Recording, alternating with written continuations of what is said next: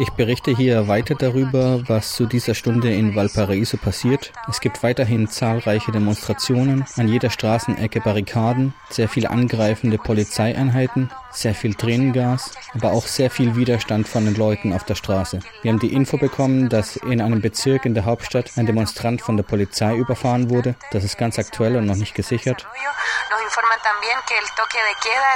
Außerdem haben wir gehört, dass die Ausgangssperre das heißt die Uhrzeit, zu der alle zu Hause sein müssen, nunmehr in Valparaiso auf 20 Uhr vorgezogen wurde, in Santiago auf 19 Uhr. Das heißt, dass die Repression immer härter wird und auch die Armee immer mehr Möglichkeiten für repressive Maßnahmen erhält. Dessen ungeachtet gilt weiterhin etwas, was wir hier überall in Form von Graffitis auch lesen können dass wir nämlich aufgewacht sind. Aufgewacht im Angesicht der unzähligen Ungerechtigkeiten und Missstände, die uns plagen. Wir sind aufgewacht, aufgewacht, aufgewacht.